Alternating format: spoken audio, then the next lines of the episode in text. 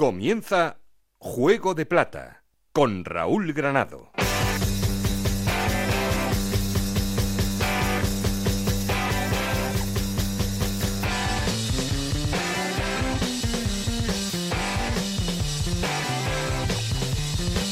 Hola, ¿qué tal? Muy buenas, bienvenidos a Juego de Plata, el podcast de Onda Cero en el que os contamos todo lo que pasa en Segunda División.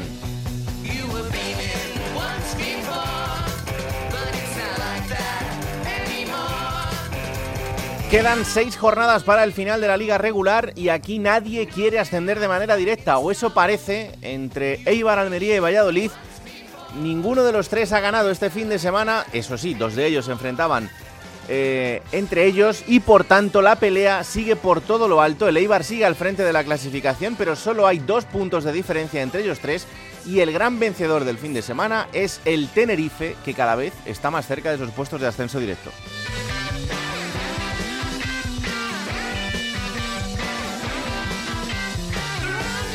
Volvió a la senda de la victoria también el Girona, que se acerca a esa posición, ahora es quinto y sexto es el Real Oviedo, que ha vuelto a ganar este fin de semana. Ganaba el derby asturiano, cuarta victoria consecutiva para los chicos del Cuco Ciganda, que están en la sexta posición, cerrando los puestos de playoff.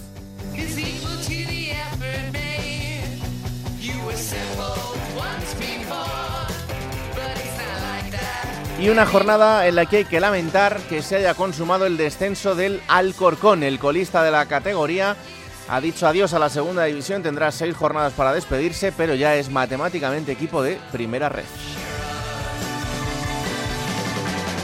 Quedan por definirse las otras tres plazas que, eso sí, cada vez parecen más claras entre Fuenlabrada, Real Sociedad y Amorebieta, porque el Málaga ha ganado este fin de semana y abre una brecha de siete puntos con respecto al descenso.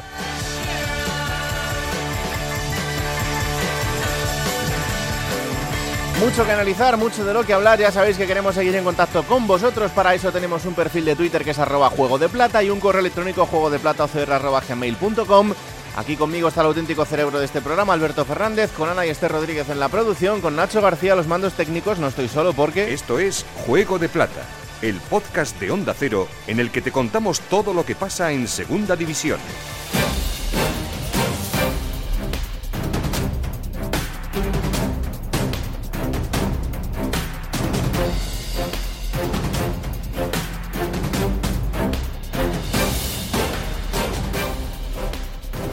Titulares en Oviedo. El equipo Carballón se llevaba el derby asturiano, un derby con polémica de la que luego hablaremos, pero ese derby y esa victoria da alas al Oviedo para estar una semana más sexto en la clasificación. Chisco García. Pues pasó el derby, pasó como suele ser habitual, con victoria de los que juegan de azul, da igual que sea en el Molinón que en el Carlos Tartire. Es verdad que ha traído tanta cola y hay tanta polémica que al menos en las filas ovidistas se le ha dado carpetazo de manera definitiva. Para los de Ciganda ya solo existe un objetivo y solo hay una meta en la cabeza, ganar y sumar tres puntos el próximo domingo en el campo del Alcorcón. Eso significaría mantenerse en la sexta plaza, que es el puesto que ocupan, y quién sabe si estirar la renta con respecto a su inmediato seguidor, como es la Unión Deportiva Las Palmas, que en esta jornada pues el Real Oviedo le ha conseguido cobrar dos puntos más. A falta de seis fechas para que acabe el campeonato, hay ya muy poca gente en Oviedo que no crea en las posibilidades reales de un equipo que puede disputar por primera vez desde su regreso al fútbol profesional esos playoffs por el ascenso. Hay motivos futbolísticos para creer, cada día es más sólido el conjunto de José Ángel Tiganda, el oviedismo está ilusionado y no solo por haber vuelto a ganar el derby.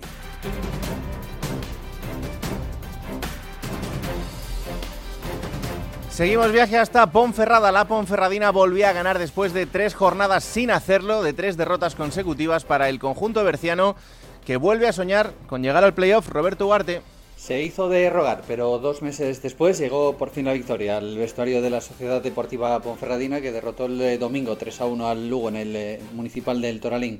Lo hizo gracias al tanto inicial de Duespiao a los 13 minutos eh, de juego en un choque bastante nivelado en cuanto a lo que dispusieron uno y otro equipo, más allá de lo que refleja el marcador, un marcador que la Deportiva eh, se puso muy de cara en el arranque de la segunda mitad con los tantos casi de forma consecutiva. Primero de José Naranjo que hizo el 2 a 0 y el 3 a 0 un gol de bella factura de Dani Ojeda con un disparo lejano. Maquilló el resultado, eso sí, el conjunto de Rubén Alves con el tanto de Sebas Moyano en la recta final, pero en ningún momento peligraron los tres puntos que ponen a la Deportiva cerquita de nuevo de esa sexta plaza, a tres del Oviedo, eso sí, con el golaveraje perdido con respecto a los asturianos, pero soñando para las seis jornadas que quedan con esa plaza de playoff.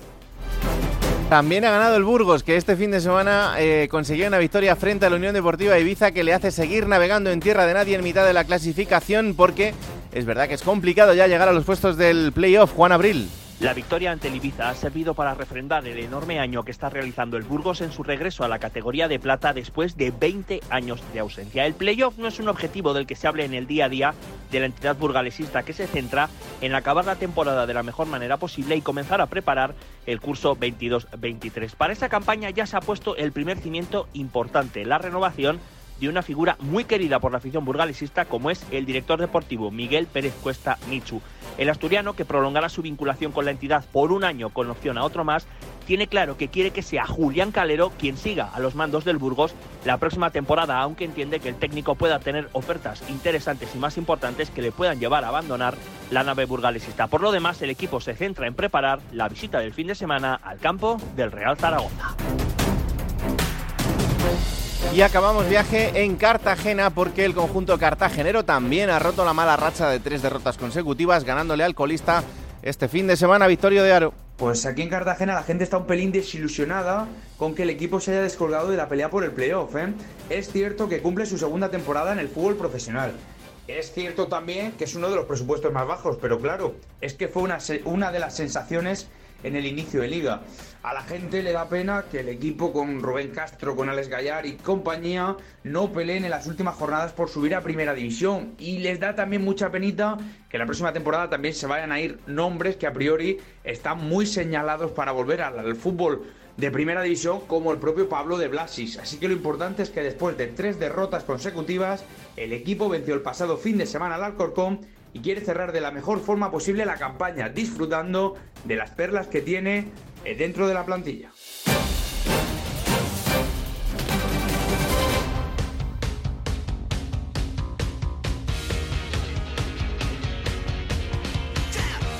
Venga, vamos a arrancar poniendo en orden resultados y clasificación después de esta jornada número 36. Hola Esther Rodríguez, ¿qué tal? Muy buenas. Buenas, ¿qué tal? Vamos allá con esos resultados. Eibar 2, Las Palmas 2, Amorebieta 1, Mirandés 0, Leganés 0, Málaga 3, Valladolid 2, Almería 2, Sporting de Gijón 0, Oviedo 1, Cartagena 3, Alcorcón 1, Ponferradina 3, Lugo 1, Burgos 2, Ibiza 1, Tenerife 3, Fuenlabrada 1, Huesca 1, Zaragoza 1, Girona 2, Real Sociedad B 0. Y con estos resultados, ¿cómo queda la clasificación a falta de seis jornadas para el final? Pues es líder el Eibar con 68 puntos, uno menos tiene el Almería, 67, los dos en puestos de ascenso directo. Abre los playoffs de ascenso el Valladolid con 66 puntos, suma 62 el Tenerife, 61 el Girona y cierra esos puestos de playoff del Oviedo con 57. Es séptimo Las Palmas, suma 54 puntos, los mismos que la Ponferradina. Noveno Huesca con 49, también tiene 49 puntos el Burgos como el Cartagena. El Zaragoza en la decimosegunda posición suma 48 puntos, uno menos tiene el Ibiza, le sigue el Mirandés con 46 y uno menos 45 suma el Lugo. En el decimosexto puesto está el Leganés con 45 puntos también, es decimoséptimo el Sporting con 41, los mismos puntos que suma el Málaga. Abre los puestos de descenso el Amorebieta con 34, suma 31 la Real Sociedad B, 29 el Fuenlabrada y cierra la clasificación con 22 puntos el Alcorcón. Gracias Esther. Adiós. Yo no soy envidia, soy tu bizcochito.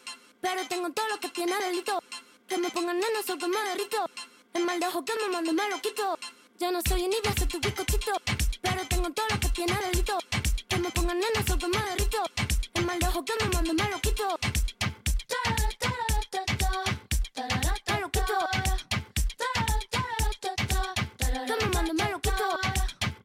Tú eres que pimpeas te pimpean a ti. Yo elegí mi lado, te te digan que nací. Tú eres que pimpeas o te pimpean a ti. Yo elegí mi lado, te te digan que nací.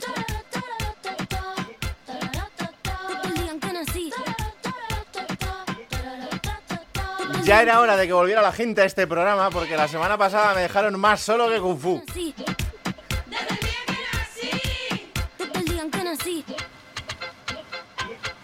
No estaba ni Nacho. No va a ser mi carrera en tener hits. Tengo hits porque yo senté las bases. Ya no tengo nada más que decir. Para decirlo hace falta mucha clase. Mi piquete duro te marea. Hasta tu mamá. Hola Alberto Fernández, ¿qué tal? Muy buenas. Hola Raúl, ¿qué tal? Muy buenas. Qué buen gusto musical tiene Nacho García, ¿eh? Oh. Nos ha puesto a Rosalía hoy. ¡Oh! Chimimica pela ola de Corea. Habla bullshit todo lo que dice facea. Chimimica pela ola de Corea. Pela ola de Corea. ¿Qué te ha parecido este fin de semana de fútbol en segunda división? Bueno, más allá de lo evidente que no nos ha gustado, luego hablaremos de la plata y el plomo, ¿no? Aquí Hmm. es imagen de- del derby, sobre todo de los jugadores del Sporting, el descenso del Alcorcón, pero me voy a quedar con lo, con lo positivo, ¿no? Ese partidazo entre el Real Valladolid y el Almería.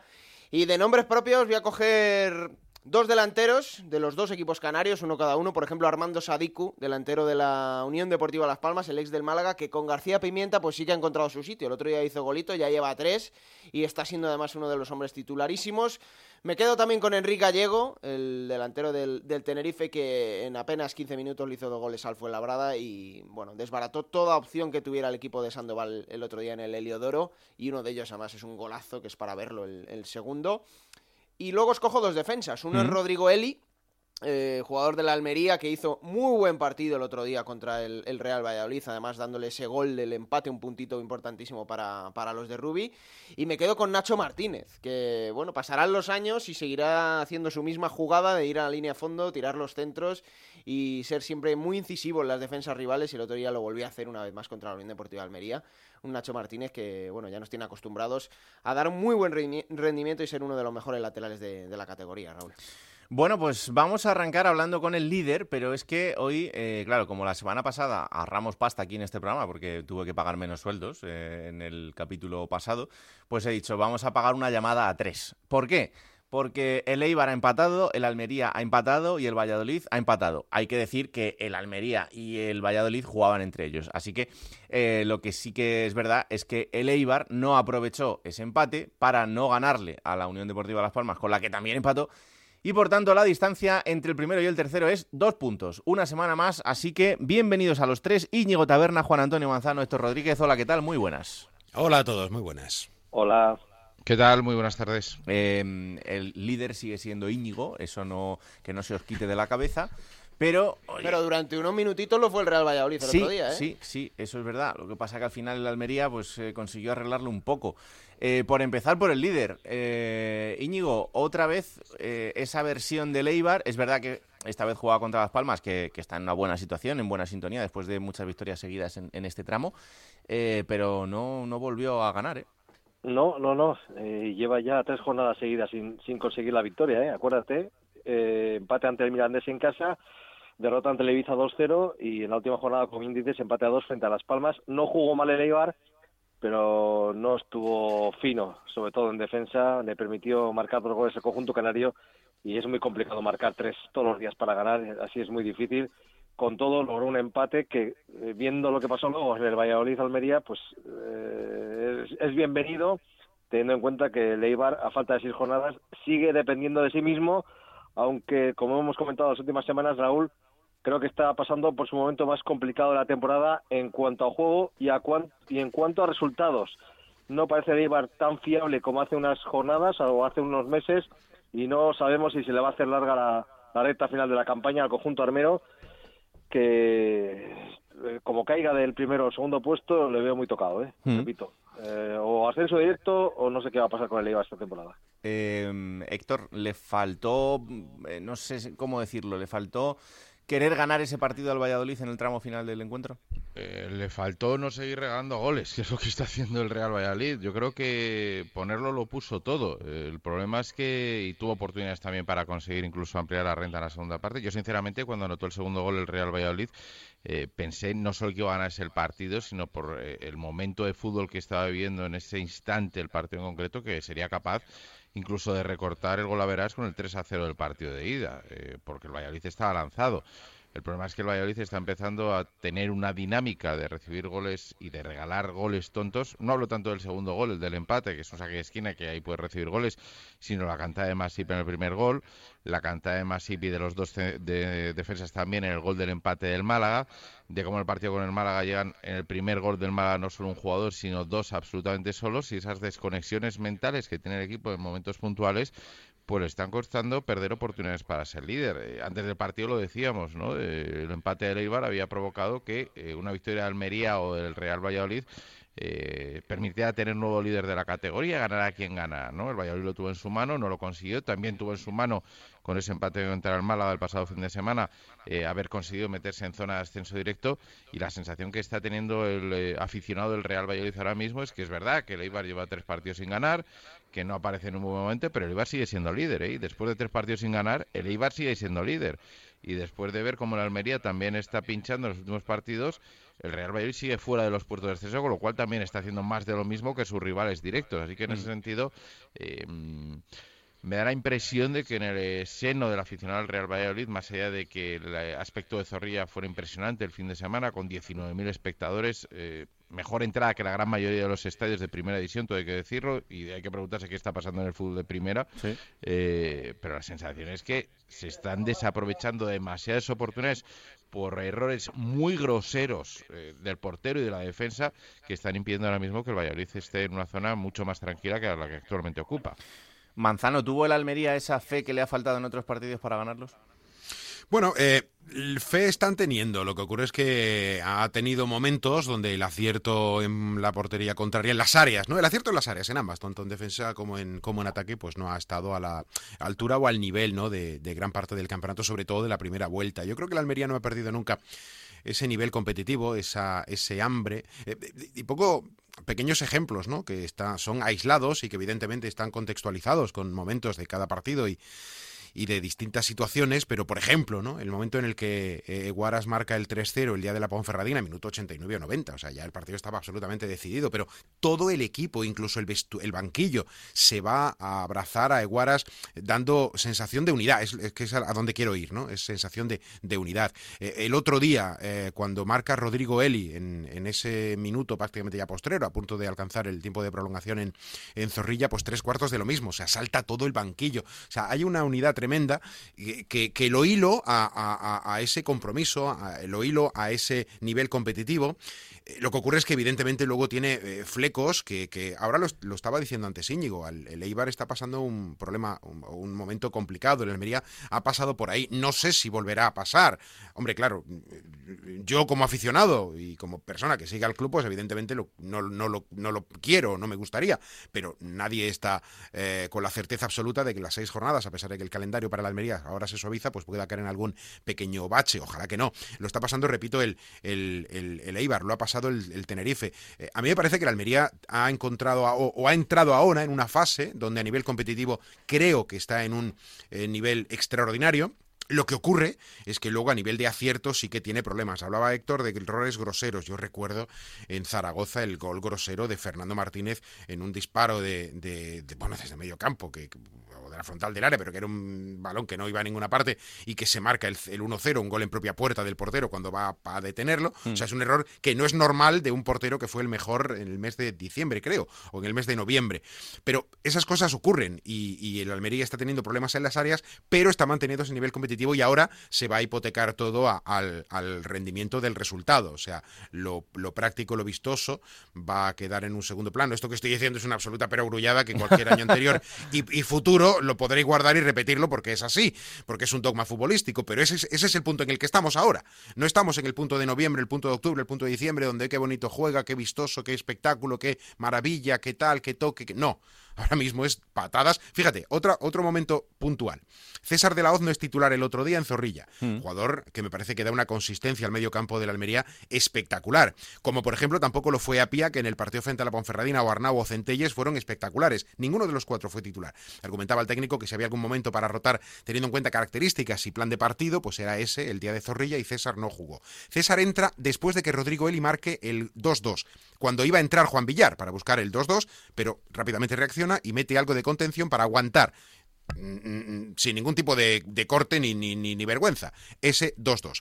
César de la Hoz solo hace una jugada en los minutos que está en el campo una falta en medio campo, con, creo que fue amarilla incluso, no lo sé, pero una falta para cortar un balón a Gonzalo Plata.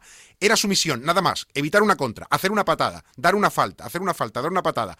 Esa era su misión, la hace. O sea, la gente sabe cuál es el nivel competitivo y lo del fútbol preciosista, yo creo que eso ya pasará para otro momento porque ahora no toca. Lo, bu lo bueno de, de esto, Raúl, es que los tres dependen de sí mismos.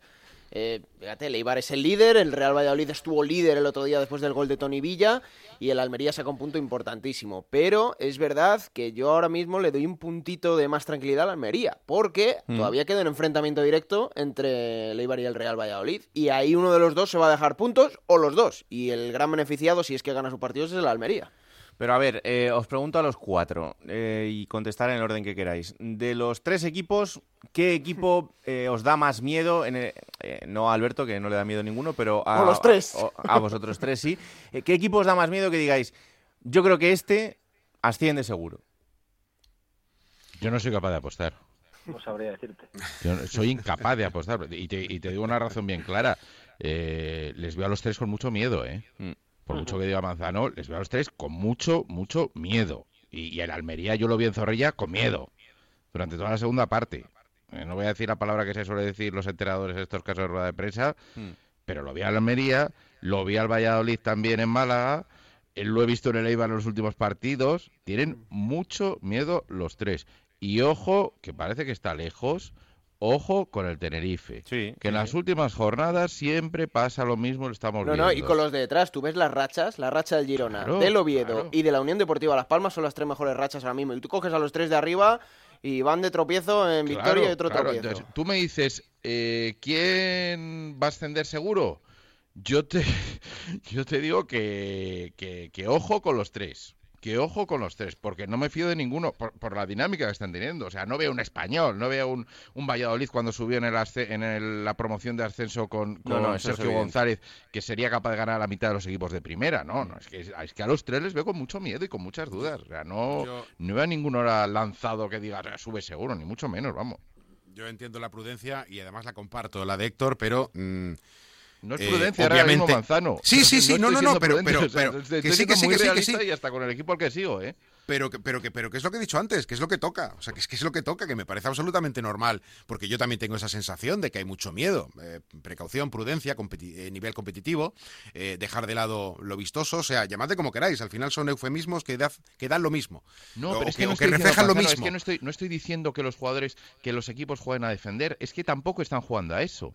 Es que no están jugando lo que saben, es que tampoco saben defender, es que no saben hacer lo, lo, el, el, fútbol perro de segunda, ninguno de los tres lo saben hacer. Porque tienen miedo a perder lo que, lo que han conseguido en 36 jornadas. Claro. Pero que es lógico, claro, claro. claro y entonces claro, eso te hace comparto. jugar mal. Y como claro, juegas mal, terminas claro. teniendo malos resultados que los que están teniendo los tres. Exa exactamente, si es que lo comparto, si es que estoy completamente de acuerdo contigo. Si lo que quiero decir es que de los tres, a la pregunta de, de Raúl, de los tres, y saco de la ecuación obviamente a la Almería, porque no, no, tiene sentido, igual que Íñigo imagino que sacará a Leibar o, o Héctor ha sacado al Valladolid. Yo creo que el que, eh, por dinam un poco por, por, por, por, no sé, por, por conjunto, ¿no? por grupo, por, por colectivo, no sé, sensación global, eh, el Valladolid. Y de los de abajo, eh, habéis dejado sin nombrar, creo que al favorito de los de abajo, que es el Girona. No, no, no, hemos dicho Tenerife, Girona, Oviedo, incluso Las Palmas, ha dicho. Ah, pues yo, ha dicho yo, yo, al Girona no le he oído, pero bueno, sí. si lo habéis dicho, perfecto. Sí, pero el Girona, de los de abajo, ni Tenerife, ni Ponferradina, ni Oviedo, ni nadie. Claro, es que al final, eh, Íñigo, claro, cuando te encuentras a equipos como el Tenerife o el Girona en este momento, yo creo que el Oviedo también, pero que eh, ese margen de cuatro puntos menos que el Girona le hace que tenga que hacer las cosas muy bien y sin equivocarse prácticamente nada en las seis jornadas. Pero Tenerife y Girona, que te vienen desde atrás, que son dos muy buenas plantillas. Eh, yo creo que la del Girona un puntito por encima que la del Tenerife. Sin ningún tipo de presión, porque están ahí, ellos se están viendo bien, se están viendo cómodos. Hostia, es que eh, recortan muchos puntos en estas jornadas con equipos que, que, que han estado muchas jornadas arriba, que tienen toda la presión porque son grandes equipos, ya sea porque acaban de bajar o por presupuesto, y que ven que llegan desde atrás. Te voy a decir una cosa, Raúl. Aquí el ascenso del Eibar se va a conseguir si se consigue dos veces. Es decir, porque hace un mes se daba por hecho en el entorno armero que el Eibar iba a jugar en primera. Mm. Por la dinámica de resultados que llevaba, por la diferencia de puntos respecto al segundo, tercero, cuarto, quinto. Y esto ha cambiado. Y esto ha cambiado. El tenerlo en la mano, Raúl, el ascenso, pues lo tenía en la mano el Eibar prácticamente. ¿Qué equipazo tiene el Eibar? ¿Qué plantilla? ¿Cómo gana? ¿Cómo compite? A de repente no ganar, no ganar, no ganar. Los empates le están sabiendo a poco porque los, rivales directos, los que vienen por detrás, están ganando porque están en buena dinámica y recortan puntos. Y te ves que, por ejemplo, eh, el 5 de mayo, eh, el 8 de mayo recibes al, ese fin de semana recibes al Valladolid y que dos semanas después recibes al Tenerife en casa. O sea, la presión ahora mismo es tremenda para el Eibar, que no puede fallar, por ejemplo, este mismo fin de semana contra el Málaga en, en la Rosaleda. O sea, ahora mismo el conjunto armero no tiene margen de error. No tanto solo por Valladolid y Almería, que también están bien, sino porque lo que decías, es que Girona viene como un tiro. Claro. Es que Seis el, jornadas son 18 puntos y son muchos puntos, ¿eh? el- muchos el- puntos. el Eibar Íñigo lleva todo el año ahí. Eso Eh, es. eh, Almería y Valladolid todavía están entrando, saliendo. El Almería ha estado más es. tiempo ahí. Pero el palo gordo. No, perdona, el equipo que más tiempo ha estado líder Almería. ha sido la Unión Deportiva Almería hasta el momento. ¿eh? Bueno, pero el el- la última gran racha. La última parte la, ha sido el Eibar. El palo gordo ahora mismo Correcto. es para el Eibar. Hombre, Sí, no. eh, para los tres, evidentemente, pero el palo gordo ahora mismo es para el Eibar. Pero por para todo, Eibar, no Alberto, es para Íñigo, una perdóname, es plantilla, para Íñigo. una plantilla hecha, hecha para, para subir, porque se han gastado un montón de dinero en esta plantilla con eh, suplentes de lujo, como por ejemplo esos Castielvas, que no Es que- juega apenas en el Eibar y era un jugador fundamental en la Ponferradina el año, el año pasado. Yo ¿Te has creo- fichado a Fernando Llorente? Claro. Yo creo que eh, quizá el Valladolid sería el que menos daño le haría entrar en un playoff, eh, Héctor, en el sentido de que, bueno, es verdad que, que no ha estado líder destacado en, en tramos de, importantes de la competición, ¿no? Eh, pero para los otros dos, hostia, de repente verse ahí jugándose el playoff después de haberlo tenido cerca durante toda la temporada, eh, ya sabemos lo que suele pasar con estas cosas. Aquí es un escenario que no se contempla, Raúl, no te digo más. No hay ningún compañero ni ningún aficionado que hable del playoff. La, la celebración de Fernando Llorente el otro día en el segundo gol del Eibar es significativa porque era una derrota en casa y supone sacar un punto que todavía te mantiene mm, ahí en la cabeza de, de la clasificación. Pero es que lo hablamos, Raúl, ahora mismo si hubiera un playoff, eh, te tienes que cruzar con los que están mucho mejor que tú. Y bueno, Hombre, sí, sí. eh, ¿qué le vamos a decir a la Almería, por ejemplo? Que sabe lo que es estar en ascenso directo y caer a un playoff y quedarte fuera. Es que es difícil. Bueno, pues este fin de semana tenemos un Málaga Eibar, un Almería Sporting y un Mirantes Valladolid, así que eh, dos que se miden a dos que están abajo y otro que se mide a uno que tiene los deberes hechos, pero eh, ya estáis viendo que aquí no se puede fiar absolutamente nadie, aunque es verdad que la gente del, del tramo medio bajo de la clasificación eh, han perdido este, este fin de semana. Pero bueno, en cualquier caso serán tres buenos partidos. Vamos a ver, Íñigo, si estos dos no te desbancan el fin de semana, ¿eh? Ahí están, ¿eh? Ahí están. ¿eh? Joder. Empujando, Están, empujando. al, están al acecho, tienen unas ganas de quitarte de ahí Empujando. arriba, yo no lo entiendo. No, Ay, no señor. sé Se, se La- está la muy envidia. cómodo tapado, ¿eh? Se está muy cómodo Sí, tapado. lo estás tú para taparte a estas alturas. No no sabes si taparte por arriba o por abajo. Está la manta que no te da ya. Hala, adiós a los tres y muchas gracias, ¿eh? Adiós. adiós. Y dejamos a los tres y voy a por el rival que ninguno de los tres quiere. Ya habéis visto que todos temen al Tenerife. Y la verdad es que tienen motivos, porque el conjunto tinerfeño ha vuelto a ganar este fin de semana, lo hacía 3-1 al Fuenlabrada, es cuarto en la clasificación, lleva tres partidos sin perder y es aspirante absolutamente a todo. Hola Yendi Hernández, ¿qué tal? Muy buenas. ¿Qué tal, Raúl, oyentes de Juego de Plata? Muy buenas. Tienen miedo al Tenerife los tres de arriba. un equipo muy rocoso. Ten presente que es el equipo mejor fuera de casa. Hmm. Tiene mejores números de la temporada, lejos del Heliodoro, es el mejor visitante de la liga. Equipo también que menos goles encaja. Juan Soriano, el portero, es el Zamora. ¿Qué quiere decir esto? Un equipo que sabe cerrar partidos, un equipo sólido, un equipo difícil para ganar, que en cualquier momento además, porque los registros ofensivos tampoco son malos, puede desplegarse en transición ofensiva. Mira como por ejemplo este fin de semana pasado Enrique Gallego se destapaba con, con ese doblete prácticamente en las dos, unas, dos únicas ocasiones que tuvo el delantero del Tenerife, olfateando ahí el, el error del, del rival, del, Mm. del Fuenland. Bueno, sí, un equipo además el Tenerife que ha sido muy regular, con Ramis, se ha acostumbrado a, a vivir en, en esa zona alta de la competición pues toda la temporada y que de alguna manera Raúl tampoco descarta el ascenso directo. Está lejos, es complicado y, y bueno, se va con mucha humildad.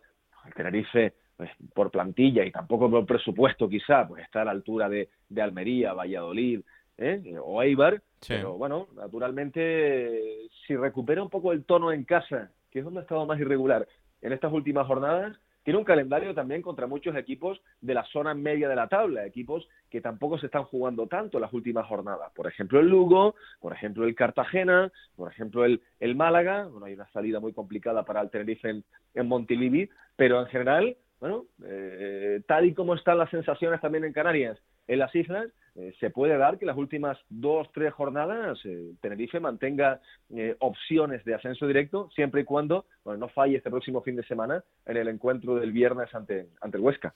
¿Y qué dice Ramis? Bueno, Ramis eh, precisamente era pre- pre- cuestionado al respecto y declara al entrenador del Tenerife que a poco que uno de los tres de arriba se despiste, el equipo va a estar ahí. Siempre ha mantenido un discurso muy ambicioso el entrenador en la sala de prensa, de decir que hay que mirar lo más arriba posible y hay que optimizar los, los recursos. En ningún momento ha sido conformista eh, refiriéndose al, al playoff, ¿no? Incluso tampoco en esa mala racha un poquito más inestable que tuvo el equipo un mes Sí. atrás, alguna derrota, por ejemplo, en, en Miranda de, de Ebro, algunos partidos que perdió en casa también contra rivales directos, 1-4 contra el Valladolid o 0-1 contra el Almería. Siempre el entrenador ha mantenido ese discurso optimista, ha ganado también bastante carisma por el respeto, por el sello propio que le ha dado al equipo Ramis, ¿no? Un equipo muy de, de bloque defensivo, mm, como decíamos antes, muy consistente, en el que, bueno, eh, se van identificando muchos jugadores, sobre todo la defensa, José León Bernal, el central, que está haciendo una gran temporada. Y también me quedo con un titular de, de Ramis, eh, Raúl, oyentes de, de Juego Mm. de Plata, creo que es interesante. Se le ha reprochado al Tenerife a veces no, no hacer un fútbol eh, decoroso, un fútbol preciosista, el típico fútbol, por ejemplo, que se ha jugado Sí. en las islas y que hace la Unión Deportiva Las Palmas o, o lo intenta, ¿no? Por el perfil de, de jugadores que tiene. El Tenerife es otro, un equipo más, más roca, ¿no? Más bloque. Por lo tanto, mm, ha recibido críticas, aunque parezca mentira, incluso el Tenerife y Ramis, el entrenador, eh, por, por siempre, a lo mejor en muchos partidos, ceder la iniciativa al rival, además de forma extrema, como sucedió en la victoria, por ejemplo, en el Real E Arena ante el filial de la Real Sociedad B, Tenerife que vimos apenas 30% de posesión de pelota, y literalmente señalaba Ramis públicamente en sala de prensa que a estas alturas hablar del tema del estilo de juego, poner en duda o en tela de juicio el, estilo del Tenerife era directamente una milonga.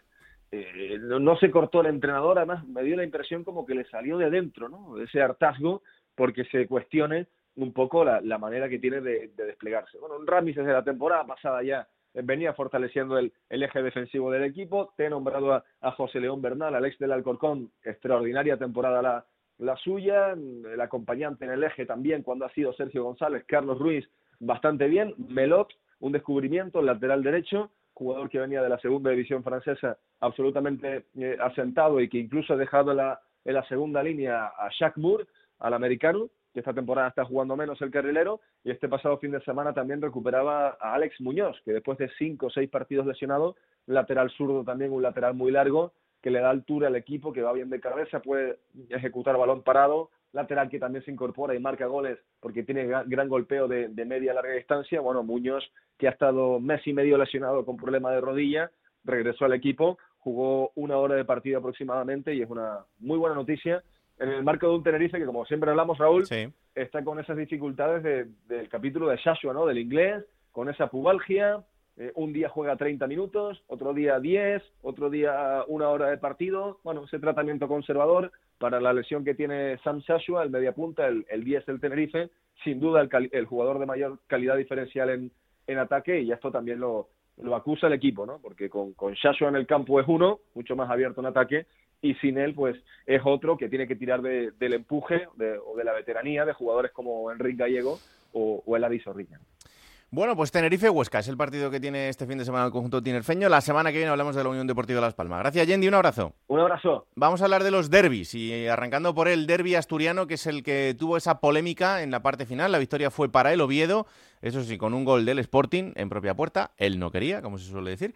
Pero eh, la peor imagen fue la que ocurrió una vez finalizado ese partido, con eh, esa tangana final en la que varios jugadores del Sporting rodearon a Joan Femenías, al portero del Oviedo, y ofrecieron una imagen pues que la verdad es que va a quedar en el recuerdo de, de todo el mundo y no precisamente por lo positivo. Hola Juan Gancedo, ¿qué tal? Muy buenas.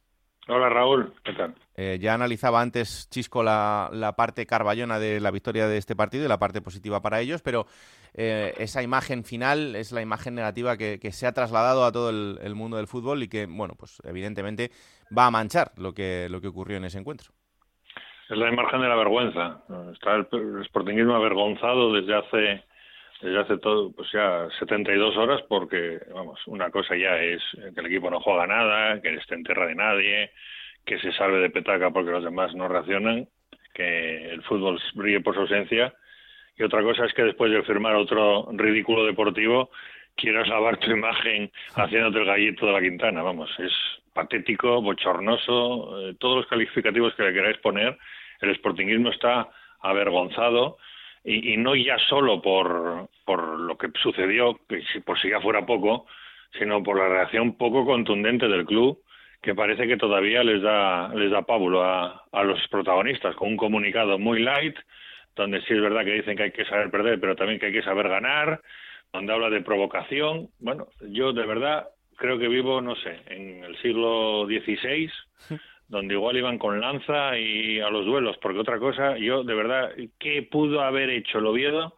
¿Qué pudo haber hecho Femenías que no se viera en cualquier partido, en cualquier celebración, y más en un derby? Hmm, absolutamente. Levantar los puños, tocarse el escudo, besarlo, si me apuráis, ¿vale? Algún gesto a la grada, que no consta, pero lo pudo haber hecho, ¿vale? Y que tiene que ir 8 contra 1, en plan matones de, de los más sucios arrabales de la ciudad es tremendo. O sea, es, es, lo que le faltaba ya al Sporting esta temporada. Es una vergüenza absoluta y sobre todo, ya evidentemente la reacción es individual, pero después el club no puede permitir esto bajo ningún concepto y tiene que ser rotundo con estas actitudes y no lo está haciendo. Claro, es que Y luego es- también es una pena. te paras a pensarlo, Juan, y dices, eh, bueno, es que nadie del club ha salido a decir, pero ¿quién tiene ahora mismo la fuerza moral en, ese, en esa directiva o en ese club para, para hablar o para dar un, un comunicado que no sea eh, publicar un texto en una página web? No, no, nadie. O sea, el Sporting es ahora mismo un barco absolutamente a la deriva. Es el Titanic hundiéndose y nadie se da cuenta de los que están dentro del barco. Porque los que estamos fuera lo estamos viendo. Que, que, que vale, que este año van a librar. Porque hay cuatro que si estuvieran jugando julio y agosto entre ellos, solo entre ellos, empatarían siempre y no llegarían a 42 puntos. Yo estoy convencido. Este año no toca bajar. Pero es que no puede seguir así la imagen de un club que ha sido pues pues admirado en, España y en Europa, pero no no no hace mucho. Yo recuerdo la época de Manolo Preciado. Si el Sporting era un club que caía bien gracias a la imagen del técnico, ahora es un dolor. O sea, Martí en rueda de prensa protestando de la policía porque eh, tuvo reacciones violentas contra sus jugadores, pero faltaría más cuando pita el árbitro quién se supone que son los jugadores del Sporting Claro. pues unas personas sospechosas de armarla si la están armando como cualquier otro ciudadano. Es que es, de verdad, es tremendo. Mm, eh, Yo no salgo de mi asombro. Yo pensaba que este año yo lo había visto todo, pero esto ya es, eh, no voy a decir la gota que coma el vaso, esto ya es, la- yo creo que la defunción en cuanto a imagen de un club que además, ¿qué pensaría Kini, por ejemplo? Que era la viva imagen de la concordia. Mm, eh, eh, eh, no, no tengo palabras, Raúl, sinceramente. Mira, yo estaba, hay- estaba en la cabina y decía, bueno, esto lo estamos viendo ahora, parece muy fuerte, pero con el paso del tiempo bueno, va va a parecer que no es tanto. Y yo estaba, me negaba, digo, yo es imposible, no puede que- ser que dentro de tres días, una semana, dos semanas, diga, no fue para tanto. No, no, fue lamentable. Y toda la vida diré que fue lamentable. Ahora, también te digo una cosa, que no aprovechen tampoco otros que quieren mal al Sporting, y me parece bien, que lo quieran mal, porque nadie está obligado a querer a nadie, para decir que es que siempre fue así. O sea, yo esto no lo he visto en mi vida. Mira, hay una cosa Eh, positiva. El Sporting, el Sporting hasta ahora era un club que bueno habrá tenido sus luces y sus sombras como cualquier otro club, sus momentos de más, eh, no sé, pues, pues, yo recuerdo cuando si en el último partido Villarreal viene a Gijón, bueno, Sí, lo que no lo que sí. pasa en muchos clubs. En muchos clubes siempre han tenido algún episodio así, que dices tú, bueno, qué raro fue aquello. Ahora, esto esto no ha pasado nunca. Y la imagen del Sporting está por los suelos, pero está por los suelos ahora, que no aprovechen otros a decir, ah, ahora se... No, hasta ahora ha sido un club modélico y sobre todo cuando estaba el brujo Hmm. y cuando estaba gente que tenía que estar al frente del club. Ahora es un auténtico dolor y una auténtica vergüenza. Si hay algo positivo es que, mm, porque esto eh, a veces ha ocurrido, y es que la gran masa no ha apoyado lo que han hecho sus jugadores. Todo lo contrario, eh, por lo menos en una gran mayoría, lo que se han sentido es avergonzados.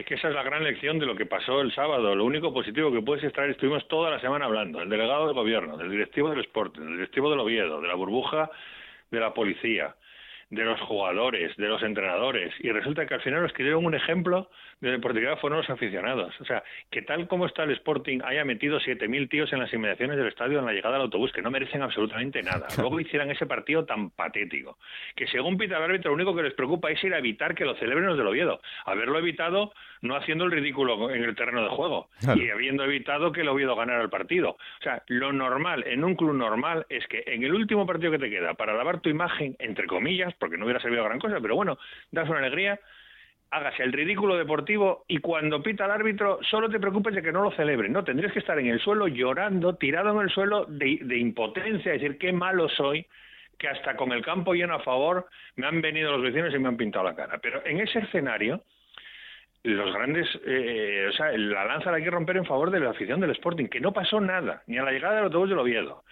ni con los seguidores azules que estuvieron en la grada, ni cuando yo creo que es lo único que podemos reprochar al Oviedo, acuden a la esquina donde no están los aficionados azules en una medida así como simbólica de dedicar a la afición y que yo creo que se podían haber ahorrado. Y se lo podían haber ahorrado porque ya no estaban los jugadores del Sporting, porque puedes hacer lo mismo sin ir hasta allí, desde el centro del campo, mirar hacia allí donde no están los que tenían que estar y marcharte. Pero no, acudieron hasta allí y no había más que aficionados del Sporting. Y aún así no pasó nada. Que se podría haber montado un escándalo de orden público. Si saltan 10 o 15, se monta un lío. Y no pasó absolutamente nada. El día se lo lleva la afición del Sporting, que ha estado de chapó, y el Cuco Ciganda, que ha eh, sido un auténtico señor, antes, durante y después del partido. Todo lo demás, vergonzoso. Pues la verdad es que sí, y es una imagen que va a perdurar durante mucho tiempo. Ojalá que esta temporada termine pronto para el Sporting y ojalá que sirviera para una honda y profunda reflexión, algo que no va a suceder y es una lástima. Seguro. No, no, seguro que no. Vamos, ellos están convencidos. A ver, si sacan un comunicado al día siguiente, después de poder pensarlo, y son así de tibios y así de, vamos a decir, ultras, o sea, si no sales condenando enérgicamente lo que han hecho otros futbolistas, es que están de acuerdo. Vamos, si no están de acuerdo, es que nos ha parecido muy mal. Con lo cual, ¿en qué manos está el Sporting? Virgen del amor hermoso. Desde luego que sí. Lo seguiremos contando. Juan, un abrazo, anda. Abrazo, chao. Chao, chao. Y vamos a por el otro derby, que era el derby aragonés. Eh, un partido que la verdad es que eh, terminó en un empate que no les sirve de mucho a ninguno de los dos. El Zaragoza es decimosegundo en mitad de la tabla, parece que se le ha escapado ese tren de- del playoff y el Huesca es noveno con 49, solo un puntito más, aunque un, po- aunque un poco más eh, arriba en la clasificación. Pero también nos deja la duda de si será capaz de reducir esa distancia que ahora ya es, eh, es mayor, porque son ocho puntos de diferencia con respecto a la sexta posición. Compañero Guillermo Coscolla, bienvenido, un placer recibirte aquí en Juego de Plata. ¿Qué tal, Raúl? Bien hallado. Eh, Encantado de formar parte de la familia de Juego de Plata. Claro que sí. Eh, ¿Qué te pareció ese, ese derby que terminó en tablas? Pues me decepcionó mucho. Eh, a diferencia del derby asturiano aquí en el Huesca Real Zaragoza, el ambiente que se vivió en las gradas del Alcoraz fue lo mejor del partido. Eh, en cuanto a lo futbolístico, mucho que desear por parte del Huesca y del Real Zaragoza. Una primera parte para cada uno. Eh, quizás algo mejor el Real Zaragoza en los primeros 45 minutos y tampoco en su totalidad. Y en la segunda parte sí que fue eh, más eh, color azulgrana, más de- del equipo de Chisco. Me, me faltó atrevimiento Hmm. por ambos conjuntos. Además, veníamos diciendo en la semana previa al partido que si algún resultado no se tenía que dar era el empate y terminó pasando eso, ¿no? Porque a ninguno de los dos, tú bien lo decías, a ninguno de los dos eh, le valía, por lo menos, bueno, si perdía uno, a ese ya lo borrabas de la pelea por el playoff, pero al otro lo metías en esa lucha. Eh, con el empate, me parece a mí, o la sensación que tengo yo es que los dos, eh, si no han dicho adiós, lo pueden decir la próxima, la próxima jornada. El Huesca pues tiene que ir a jugar al Heliodoro y el Real Zaragoza recibe al Burgos. Son ocho y nueve puntos eh, respectivamente para Chisco, para el entrenador del Huesca, que, bueno, eh, fíjate, la, para mí lo más bonito del derby estuvo fuera del terreno de juego. Como te he dicho en las gradas, Sí. eh, antes y durante y después del partido que no hubo ningún eh, incidente y eso es para destacar. Y después en sala de prensa, porque Chisco Muñoz eh, dio la bomba del mes de abril y es que anunció que no va a continuar en el Huesca la temporada que viene. Tenía contrato hasta final de temporada por objetivos, que era meter al Huesca en el playoff.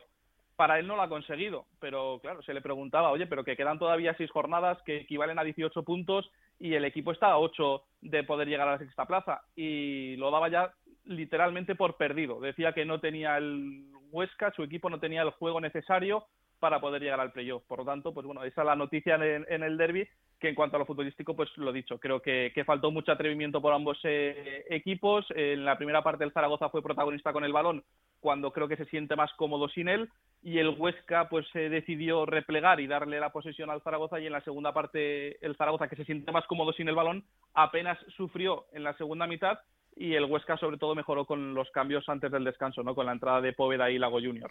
Al final yo creo que también Guillermo es un reflejo de la temporada, ¿no? De los dos equipos. El, eh, este transitar que en algún punto incluso han tenido que sufrir por no verse ahí abajo. Eh, ahora casi quedamos por bueno que, que la temporada eh, haya finalizado porque va a significar que van a seguir un año más en la competición y esa irregularidad de los dos equipos durante todo el año. Sí, es que fíjate, el Real Zaragoza solo ha sido regular en una cosa, en, en no ganar, pero tampoco en no perder, porque son 36 partidos, 18 empates. Eso es lo que ha instalado al equipo de Juan Ignacio Martínez pues en una tierra de nadie en las últimas eh, 7, 8, 6 jornadas.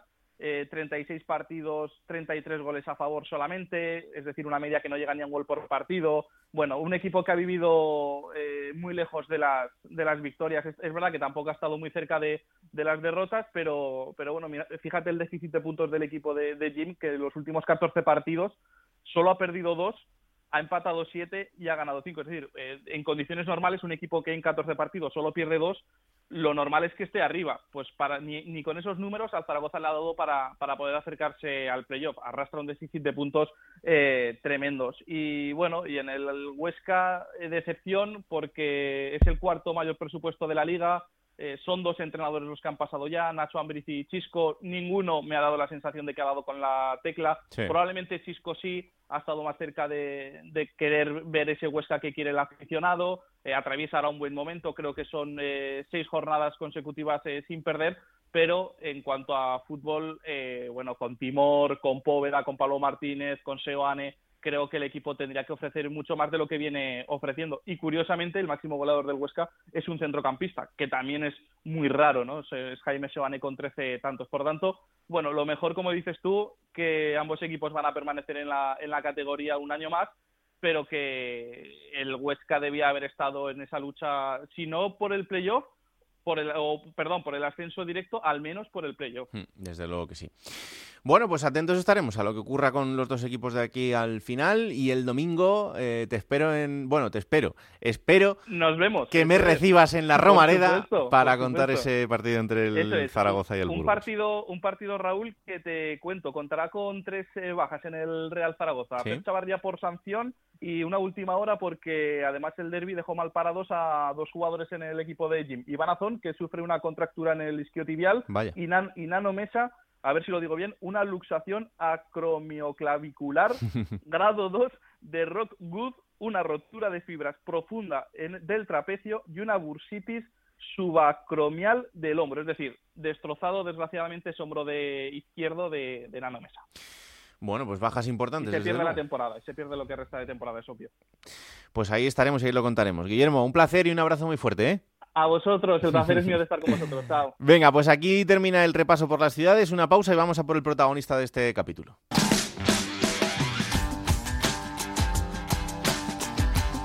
Juego de Plata.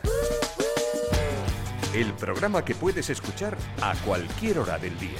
Momento en Juego de Plata para la entrevista de la semana y en este capítulo hemos elegido a un entrenador que mm, ha vivido una temporada eh, yo creo que ilusionante en todos los sentidos, que la sigue viviendo y a la que todavía le quedan eh, algunas jornadas por delante para seguir haciéndolo. Es el míster del Burgos, Julián Calero. Hola míster, ¿qué tal? Muy buenas. Hola, buenas, ¿qué tal? Encantados de recibirle aquí en, en Juego de Plata eh, en una temporada que no sé si es así, pero yo creo que, que está disfrutando mucho.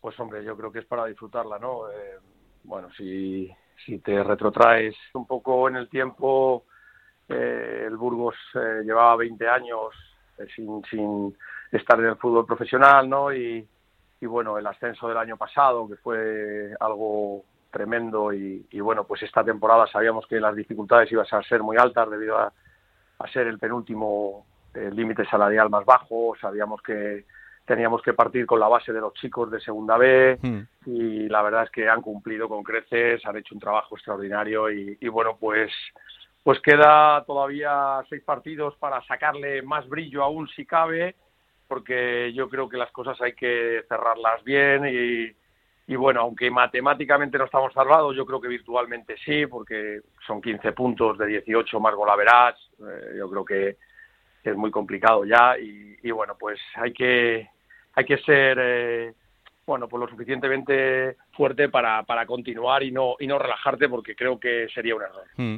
Em, desde su experiencia en los banquillos, que, que ya es importante en estas temporadas, ¿esta segunda división es como usted se la imaginaba?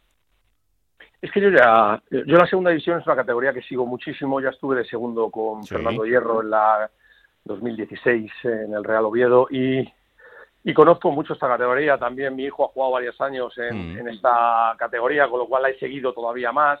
Entonces, sí, sí, me esperaba una categoría como la que es tremendamente competitiva, con siempre cinco, seis, siete equipos que, que están por encima del resto porque sus límites salariales debido a que descienden de segunda, oh, perdón, de primera y, y- y también al, al siguiente año que tienen un paracaídas, pues, pues tienen límites salariales muy altos, son los que habitualmente están arriba y el resto hay una igualdad tremenda, pero bueno, siempre aparece algún equipo, siempre hay sorpresas y, y sí, la categoría ha estado preciosa en mi opinión eh, sigue estándola. Hay mucha emoción por los puestos de ascenso directo, hay emoción para entrar en los playoffs, hay emoción para el, para el descenso.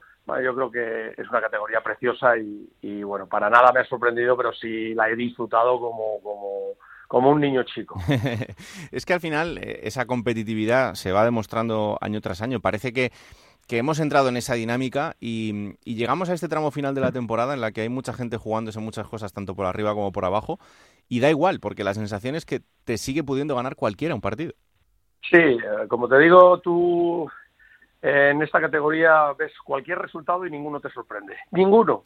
Incluso hemos visto al Alcorcón que eh, ya estaba prácticamente extendido, ganando a rivales importantes y compitiendo bien. Por tanto, todo el mundo, todo el mundo. No te sorprende absolutamente nada ni nadie y, y cualquier equipo puede ganar. Pero es cierto, es cierto, y a fe de ser sincero, eh, hay equipos como el Valladolid, el Almería, el Eibar, el Tenerife, que casualmente, entre comillas, lo de casualmente están arriba, pues evidentemente tienen unas plantillas con un nivel de jugadores en algunos casos muy alto de primera división. Mm, Desde luego. Y, mm, y dentro de todo lo que ha vivido en esta temporada, eh, ¿qué rival es el que más le ha impactado? Bueno, ha habido, ha habido, ha habido muchos partidos eh, y rivales importantes, ¿no?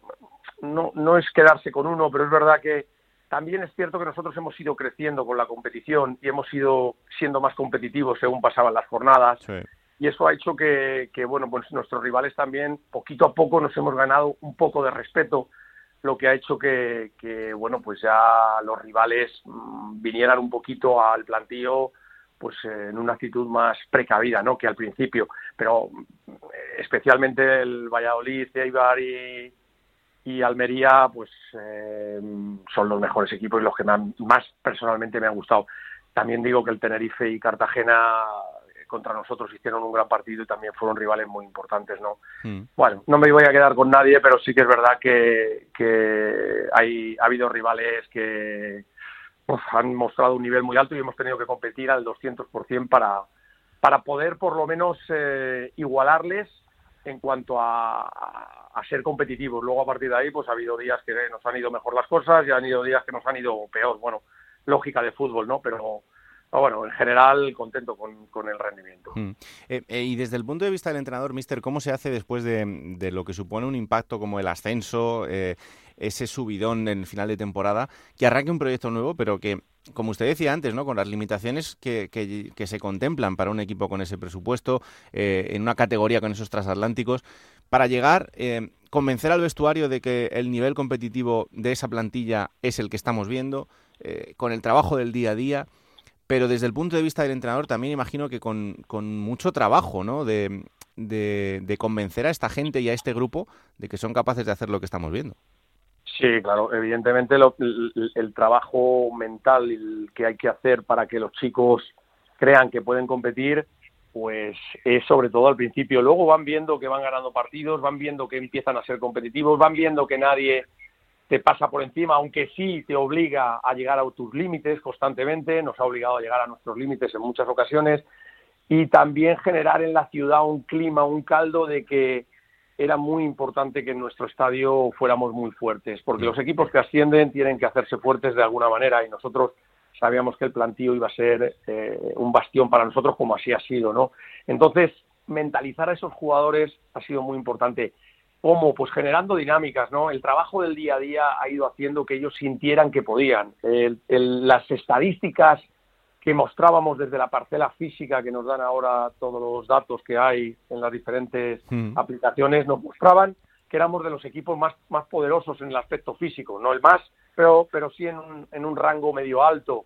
Eh, en cuanto a nuestros análisis tácticos, les mostrábamos a los jugadores que haciendo algún, dando unos pequeños pasos adelante, podíamos competir con cualquiera. Eso ha ido haciendo junto con el resultado, que no nos olvidemos que siempre es lo trascendental. El resultado hace que convenzas a cualquiera y el resultado iba poco a poco llegando, con lo cual el jugador, la ciudad y todo el entorno fue creyendo que, que podíamos competir bien. Y bueno, pues llegar a falta de seis jornadas eh, con 49 puntos, cuando el tope son 50 habitualmente, pues pues tiene que ver mucho con el global del trabajo que se ha, que se ha realizado, ¿no? Entonces, bueno, pues como te he dicho antes, muy satisfecho y bueno, pues a, a- a seguir trabajando que nos quedan seis partidos y son fantásticos. Esto no ha acabado. Es que No, no. Oigo a mucha gente como si hubiera acabado esto y no, para nada, ¿eh? Quedan seis partidos y el fútbol te da y te quita con una velocidad tremenda, Sí. tremenda. Te da y te quita. Así Sí, que sí.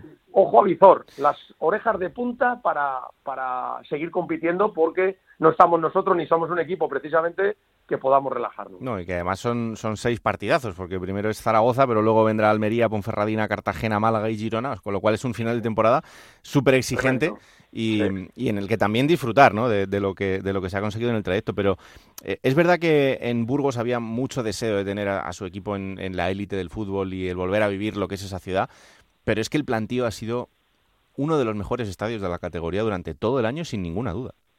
Sí, la, la gente eh, se ha sorprendido, ¿no? El, el fútbol de segunda A más joven, no, no la gente más mayor que ya había conocido al Burgos en el fútbol profesional, incluso en primera división. eh, ellos sí conocían el plantío. El resto del fútbol profesional desconocía la fuerza del plantío. Plantío, cuando se pone de gala eh, y empieza a apretar, es un estadio que te empuja, que te empuja. Para que te hagas un, a- algo parecido a Osasuna de Pamplona, el Sí. Sadar, eh, de ese estilo, ¿no? Equipos que, que, que hacen que su estadio sea su bastión, absolutamente, ¿no? Entonces el plantío ha sorprendido, su gente ha sorprendido, a nosotros no, a nosotros no, porque ya lo conocíamos y sabíamos lo que había, pero sí ha sorprendido al resto del mundo del fútbol, ¿no? De hecho, ha sido uno de los en- eh, estadios que mayor entrada ha registrado. Creo que además eso se va a mejorar en las próximas temporadas porque hay gran deseo y mucha demanda de socios Mm. y bueno, pues, pues creo que es la base para que el equipo pueda seguir construyéndose, se establezca definitivamente y se estabilice en segunda A y a partir de ahí podría empezar en un tiempo a medio plazo a pensar en otras cosas, ¿no? Pero, pero la fuerza del plantillo va a ser eh, indispensable en cualquier caso. ¿Y cómo es que 8.000 personas eh, digan, Calero, quédate?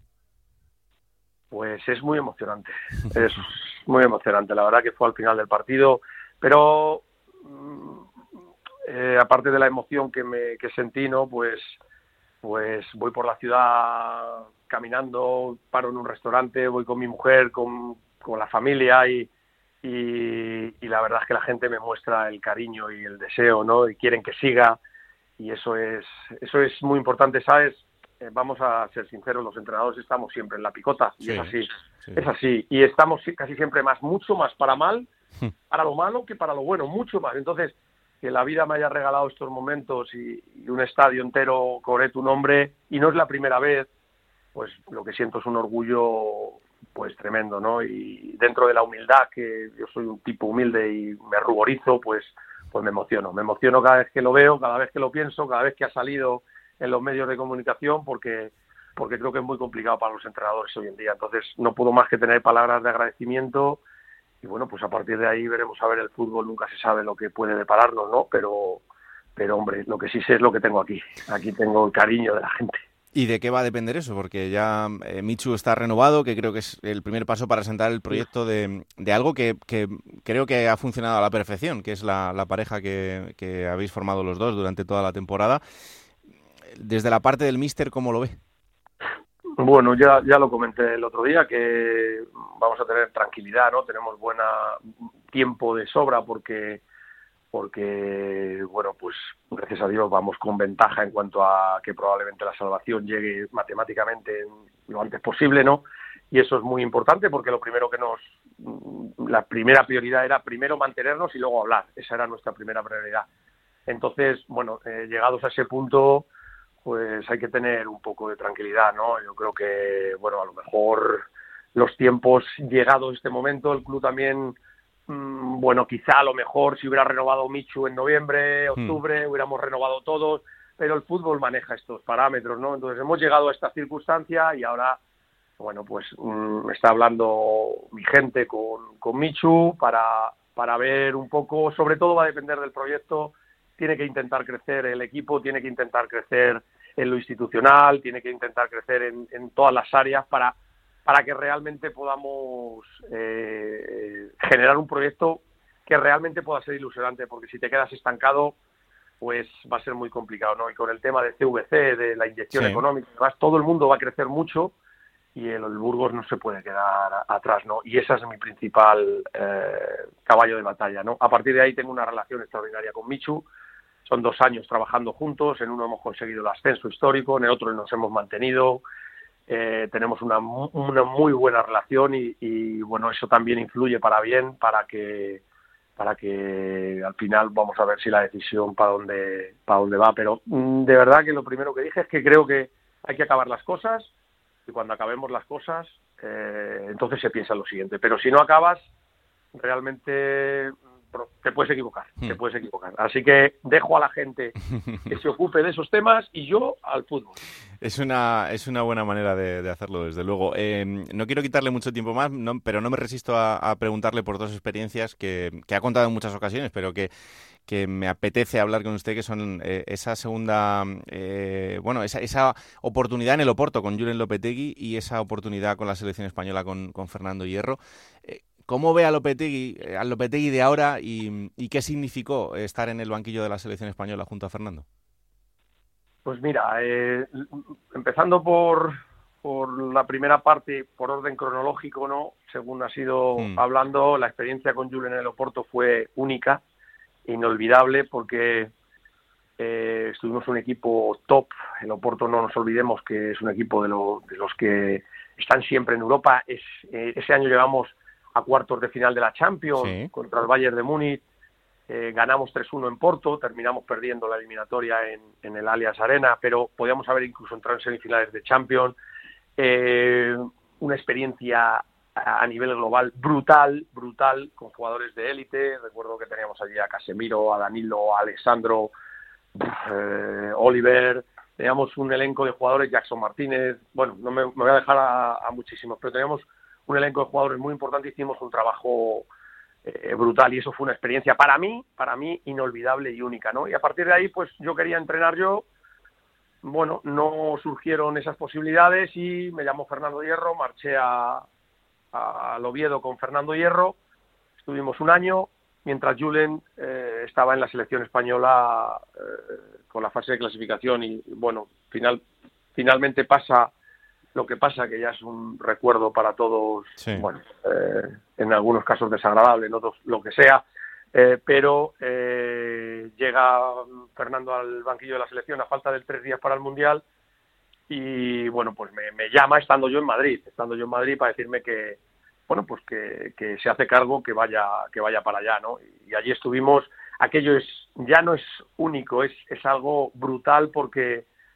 porque bueno es el, mejor torneo del mundo con diferencia, la organización es, tremenda, los equipos, la repercusión, bueno, absolutamente todo es una experiencia inigualable, por tanto, eh, les debo mucho a los dos, tanto a Julen como a Fernando. Eh, bueno, lo sentí mucho por Julen porque sé que también le hacía mucha ilusión aquello del Mundial. Pero bueno, pues el fútbol a veces te lleva por caminos que, y la vida te lleva por caminos que tú no, no puedes controlarlos, no puedes controlarlos y bueno, pues aquello surgió como surgió y yo pues hice lo que tenía que hacer, que era ayudar a mi amigo Fernando Hierro, echarle una mano, todo lo que pude hicimos, todo lo que pudimos, trabajamos muchísimo, pero bueno, pues había efectivamente había unas vías de, de, escape y aguas que eran difíciles de controlar y que luego un mundial pues se te escapa en cualquier situación, ¿no? Perdimos a los penaltis. Hmm. Imaginemos, yo puestos a imaginar, imagino que hubiéramos ganado a los penaltis, jugamos con Croacia a los cuartos también, ¿por qué no? Me imagino que ganamos, nos metemos en semifinales contra Inglaterra y me veo que podíamos haber hecho un gran un gran eh, papel, pero el fútbol es así, ¿no? Al final nos eliminamos a los penaltis, tuvimos que salir y, y, nos dedicamos a otras cosas, ¿no? Gracias a eso también estoy aquí en Burgos, así que Pues seguramente pasaron las cosas porque yo tenía que estar aquí en Burgos, por lo que sea. Como yo creo bien- mucho en estas situaciones. Como bien dice Vicente del Bosque, lo que sucede conviene, ¿no? Y, Efectivamente. y por ahí, pues eh, eso es lo que, lo que le ha llevado hasta el momento actual. Esta sí que es la última. ¿Qué tal, Iván? Eh, una temporada también complicada, ¿no? Bueno, eh, vamos a ver, él mm, cuando se lesionó eh, la temporada pasada, la verdad es que estaba estaba jugando muy bien y a un nivel muy alto y había posibilidades de que de algún equipo de primera división parece ser que había interés, ¿no? Pero el fútbol, pues bueno, por desgracia tuvo la lesión. Este año cuando volvió, pues estaba jugando un compañero en su posición, no tenía muchos minutos y decidió salir cedido al Corcón para coger esos minutos, sabiendo la dificultad que tenía el Corcón, tuvo la valentía y el arrojo de decir, no me importa, voy a ir allí, voy a intentar echarles una mano y encima también pues voy a voy a coger los minutos que quiero, ¿no? Yo creo que es una decisión muy valiente y, y bueno, pues eso eso ha hecho, ¿no? El objetivo para él está cumplido a nivel personal, a nivel colectivo, ha hecho todo lo que ha podido por ayudar a sus compañeros y el, y el Alcorcón, bueno, pues a pesar de descender, creo que está siendo muy digno rival en los últimos, bueno, en los últimos meses y, y al final, pues cuando termina la temporada, vuelve a Málaga, que tiene contrato allí, y a seguir su carrera, ¿no? Vamos a ver hasta dónde le lleva, pero yo, como padre, orgulloso y feliz de, de que sea mi hijo, de cómo se comporta y de cómo se implican las cosas, ¿no? Así que, bueno, no puedo más que estar también orgulloso de él. Claro que sí, mister. Pues que disfrute de los seis partidos que quedan por delante, que ha sido un gusto tener esta, esta charla y que hablemos pronto, ojalá para celebrar la renovación y si no, para lo que venga por delante. Pues muchas gracias y efectivamente, ya lo he dicho en alguna rueda de prensa y valga un poco el símil de que voy a disfrutar como un cerdo en un charco. Y, y así lo voy a hacer. Y además eh, siempre he dicho a todo el mundo que se metan en el charco conmigo y se llenen de barro porque creo que merece la pena después de tantos años, así que a seguir disfrutando y la vida es eh, cortita, es muy bonita y cada día que pasamos en la vida es un regalo, así que a disfrutar del regalo de la vida y si, si encima es con fútbol mejor. Un abrazo enorme, mister. Un abrazo. Venga, y de un protagonista a otro, porque nos está escuchando también un futbolista del Málaga, es Javi Jiménez. Hola Javi, ¿qué tal? Muy buenas. Hola, buenos días, ¿qué tal? Bueno, eh, después de una victoria como la de este fin de semana, eh, la semana se encara mejor, ¿no? Sí, totalmente. Al final las victorias, pues bueno, te dan otro punto, otro punto de vista y otra sensación en la semana, pero bueno, creo que es importante que nos mantengamos en ese sentido equilibrados, que tengamos claro que, que aún no hemos hecho nada, que quedan seis partidos muy importantes y que aún está todo por jugarse. Es verdad que el colchón se amplía, eh, pero eh, aunque se vea con una cierta tranquilidad, como tú dices, quedan seis partidos y en vuestro caso seis partidazos. Sí, creo que si, si lo miramos con excesiva tranquilidad no equivocaremos porque queda 6 por 3 son 18 puntos en juego, eh, creo que quedan muchos puntos, por lo tanto pueden pasar muchas cosas y creo que lo que tenemos que estar pendientes de seguir haciendo el trabajo que el equipo viene haciendo, recuperar los jugadores que, que por desgracia puedan estar lesionados y que no, nos van a dar aire y preocuparnos de que cada partido para nosotros es una final y sumar lo máximo posible. Mm, En, en lo que queda por delante, ¿os fijáis en el rival o hay que ir, como tú dices ahora, semana a semana? Eh, nos fijamos en el rival, totalmente de acuerdo, pero nos fijamos en el rival que nos concierne a nosotros, es decir, en este caso nos fijamos en el Leiva, preparamos el partido para ver cómo podemos ganar la Leiva y cómo eh, no nos pueden hacer daño y dejamos de lado todo lo que no depende de nosotros. Te, te hablo de pues, la gente que, que está en ese, en ese caso por debajo nuestra. Mm. Creo que nos preocupamos de lo que es nuestro día a día, de preparar el partido de la mejor manera posible y al final ocupar el tiempo es lo que a nosotros nos concierne. Oye, Javi, ¿qué ha cambiado con la llegada del Mister? Porque la verdad es que desde fuera eh, sí que se ve una tendencia diferente. Bueno, pues ha cambiado eh, que viene un mister nuevo, con unas ideas nuevas, con una idea de juego nueva. Los jugadores intentamos adaptarnos a, lo que él quiere lo más rápido posible, pero eh, no me gusta hablar de, de, cambios o no, porque bueno, la realidad de todo esto es que por desgracia lo que se mira son los resultados y como te digo, nosotros vamos a trabajar cada partido para ganar, pero no me gusta especificar en creo que lo que pasa es que el equipo tiene hambre por, nos ha acompañado también la suerte que no nos venía acompañando estas jornadas atrás y mm. bueno pues esperemos que lo siga haciendo a veces eh, no es ni siquiera una cuestión futbolística sino de repente un giro mental no eh, dentro del, del grupo Sí, el fútbol creo que es un estado anímico constante, más allá de, de lo físico. Y bueno, sí es verdad que este grupo, la gente, la afición, el club en general, creo que necesitaba una victoria como la de Butarque para eh, por lo menos soltar ese aire que llevamos acumulado tanto tiempo y ver las cosas pues de, otra manera, eh, como te he dicho, no con una tranquilidad excesiva, pero sí con una tranquilidad que creo más que merecida. Mm, eh, te leía en una entrevista preparando esta charla en la que decías mm, que te gustaría que hubiera una cámara a veces dentro del vestuario para enseñarle a la gente lo que es ese grupo. eso es algo que desde fuera también se nota. O sea, se nota que el Málaga desde el principio de temporada, con todo lo que ha tenido que atravesar y con lo que trae encima de años atrás, em, el vestuario transmite unidad. Bueno, creo que en muchos momentos del año se han tergiversado informaciones que, que por desgracia hoy en día las redes sociales eh, hacen mucho daño porque la gente habla sin, sin ponérsele cara a nadie, entonces hay totalmente libertad de expresión y de opinión. Hmm. Y se ha intentado muchas veces desestabilizar al grupo y si hay algo que cuando acabe el año me iré contento a mi casa. Eh, ojalá habiéndonos salvado, será del gran grupo que se ha creado este año, que a pesar de, lo duro de las idas y venidas que hemos tenido, se ha mantenido siempre estable. Y hoy en día en eso del fútbol, porque por desgracia eh, los futbolistas pues solemos ser egoístas pero creo que en este caso este equipo ha dado muestras desde el principio hasta el final, por lo menos desde dentro, por eso digo lo de la cámara, de que hace un grupo unido independientemente de las circunstancias. Pues te digo que desde bastantes kilómetros de distancia desde Madrid eh, eso se ha notado, porque creo además que, sin eso habría sido bastante más complicada la situación eh, actual del, equipo, o sea que, que, mm, en situaciones como la vuestra eh, tiene que haber, tiene que existir esa, esa unión, porque, porque lo que decimos, si no, la situación yo creo que habría sido irreversible hace, hace muchísimo tiempo. Y, y luego ha habido un, punto que, que, tú lo tocabas antes por encima y, es cierto, yo creo que ha habido muchos momentos de la temporada en la que el Málaga ha merecido más puntos de lo que ha conseguido. Sí, al final creo que el año en muchos momentos, igual que te digo, que había momentos que probablemente no lo hayamos merecido y lo hemos tenido, había momentos en los que creo que sí que lo hemos merecido y por muchos méritos propios y no lo hemos tenido. Pero bueno, como te digo, al final creo que es complicado, eh, son rachas, eh, dinámicas, que a veces pues, por desgracia se, alargan más de la cuenta. Pero si algo valoro es que a pesar de, de las circunstancias, de las subidas y bajas que hemos tenido, el grupo siempre, eh, dentro de ser precavido, se ha mantenido equilibrado y unido, que como tú dices, sin, sin ninguna duda, sin tener ese grupo, eh, muchos momentos que ha pasado durante el año, pues probablemente se hubieran hecho más cuesta arriba. Mm, eh, también ha sido importante, y eso hay que decirlo, el, apoyo de la Rosaleda, ¿no? Es, es, innegable que es uno de los, de los sitios más especiales de, la categoría y que cuando vais de la mano eh, se produce esa sensación única. Sí, sí, totalmente. A ver, que yo te lo diga que que, juego, que jugamos cada fin de semana ahí, pues a lo mejor a veces pierde un poco de vista la realidad. sería más fácil preguntarle a, a, los que vienen cada fin de semana a visitar la Rosaleda que salen alucinando del estadio, de la gente y del ambiente. Entonces, vamos, creo que, que es algo que todo el mundo ve a simple vista, eh, incluso la gente desde televisión, de donde estén, se dan cuenta del, del, nivel, la capacidad que tiene, que tiene la afición del Málaga. Oye, Javi, en tu crecimiento personal, ¿qué, ¿qué, significa esta temporada en la que vuelves a la que, a la que es tu casa y en la que te ves eh, con unos galones en el equipo, con una importancia en el vestuario? ¿Cómo, ¿Cómo ha sido esta temporada para ti?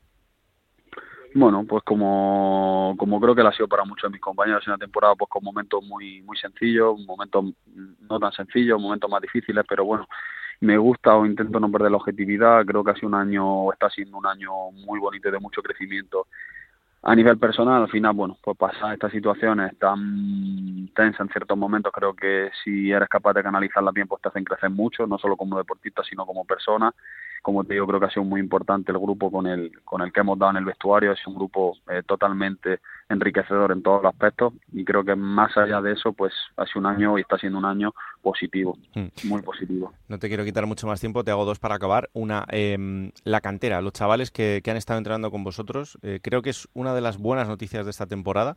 Ya se ha visto el fruto de, de esa cantera en, en muchos años antes, pero es que hay gente que lo viene haciendo muy bien. Son crack son muy buenos. Muy buenos y no solo como futbolistas, siempre digo lo mismo. Son buenos como futbolistas y creo que son muy buenos como personas y como profesionales. Porque suben y suben a aportar, suben a ayudar, suben a dejar a poner su granito de arena al, al, equipo y más allá de que creo que son muy buenos futbolistas, eh, son muy buenas personas y muy buenos profesionales. Oye, la última, ¿sigues con los supercapacitados? Pues para no mentirte, decir que ahora llevo unas semanas que los tengo, me lo decían ahora algunos con los que he estado en un acto un poco abandonado y he estado un poco quitado del medio y a ver si ahora terminando el año me gustaría reengancharme otra vez con ellos para terminar. Hay que cogerlo, ¿eh? que eso, eso no es solo bueno para ti, sino para ellos y, y además para, para seguir creciendo junto a ellos. Sí, sí, totalmente de acuerdo contigo, totalmente de acuerdo. Pues Javi, disfruta de lo que queda, quedan auténticos partidazos para el Málaga por delante, van a ser complicadísimos, pero vais a plantar batalla, de eso estoy seguro, y ojalá que podáis cuanto antes sellar esa permanencia, porque es una grandísima noticia para todos. Pues muchísimas gracias. Un abrazo. Un abrazo. Chao. Esto es Juego de Plata, el podcast de Onda Cero en el que te contamos todo lo que pasa en Segunda División. Plata o plomo. Soy el fuego que arde tu piel. Pues tú me dirás por dónde quieres empezar. Pues voy a empezar por la plata, va a ser una plata rara, ¿no? Oh, una plata. Es como cuando das el, el Goya honorífico a toda una carrera, ¿no? ¿Y quién se ha muerto? No, bueno, no, no es una muerte, pero sí que puede ser una defunción, y es Sí. la de la agrupación deportiva Alcorcón, desde aquí les mandamos un cariñoso saludo y abrazo a, a toda su afición, a la familia alfarera, porque bueno, después de 12 temporadas es el equipo que más llevaba consecutivas en, en la categoría, en segunda división, a partir de ahora lo será el Club Deportivo Lugo. Pues ha consumado su descenso, que no por esperado es menos doloroso, ¿no? Ha sido una agonía muy dura para los aficionados, que ya desde principio de temporada lo veníamos diciendo aquí Raúl, se veía que el equipo no le daba para llegar. Eh, en noviembre se fue prácticamente esa, esa Sí. mala renta de puntos. Y bueno, pues un homenaje, ¿no? Desde aquí darle ese homenaje que en 12 temporadas ha hecho muy buenas temporadas, ha luchado dos veces por un playoff de ascenso a primera. Ha estado las últimas, es verdad, peleando por no descender, pero bueno, desde aquí esperemos que vuelvan pronto y le vamos a echar de menos a Alcorcón. Que acaben la temporada lo más dignamente posible, es. que disfruten estas últimas seis jornadas y ojalá que, que vuelvan pronto. Y el plomo, yo creo que ya sé dónde va. El plomo, no por esperado, también tiene que ser menos duro, ¿no? Lamentable, lamentable la imagen de- del final del derby, sobre todo de jugadores del Sporting contra Joan Femenías. Lo decía el otro día Gancedo y es verdad, eh, eh, también se podían haber ahorrado los jugadores del Real Oviedo ir a celebrar a determinada zona del, del Molinón esa, esa victoria, pero bueno, un derby son estas, estas cosas, pasan. eh, pero lo que no se puede permitir es la imagen tan bochornosa de- del final, ¿no? Sobre todo con Cristian Rivera y Berto, que, que al final son los que más sanción van a acumular, pero muy feo, muy feo, muy feo, porque es imagen del fútbol asturiano, es imagen del fútbol de segunda división, es imagen del fútbol español para, para muchos sitios y bueno, hay que borrarlo, pero evidentemente tiene que tener sus consecuencias.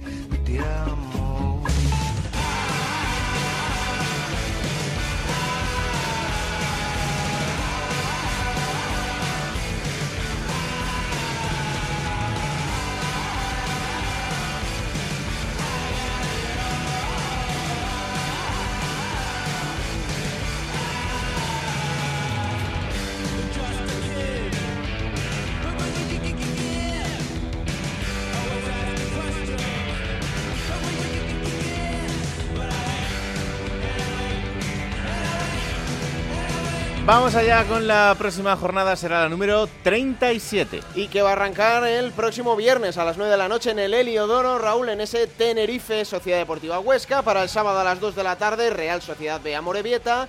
A las 4 y cuarto hay dos partidos, el Cartagena-Girona y el Fuenlabrada-Ponferradina. A las 6 y media cerrará la jornada sabatina en la Rosaleda ese Málaga-Eibar. Para el domingo a las 2 de la tarde en Santo Domingo, el Alcorcón ya descendido recibe al Real Oviedo. A las 4 y cuarto hay dos encuentros, el Mirandés Real Valladolid y el Unión Deportiva Ibiza Las Palmas. Para las 6 y media otros dos, el Lugo Leganés y el Real Zaragoza Burgos Club de Fútbol. Habrá un partido para el lunes en el Juegos del Mediterráneo a las 9 de la noche, Unión Deportiva Almería, Sporting de Gijón. Bueno, ya sabéis que esto ocurrirá cada todo el fin de semana en Radio Estadio, donde os contaremos lo que suceda en cada partido, los resúmenes en Radio Estadio Noche y aquí estaremos el martes que viene una semana más para seguir analizando lo que ocurre en este tramo final de la Liga Juego de Plata, el podcast que está disponible cada martes a partir de las 5 de la tarde en Onda 0.es para que os lo descarguéis, lo compartáis y le digáis a todo el mundo que existe este bendito programa que hacemos con tanto cariño. Que la radio os acompañe, chao.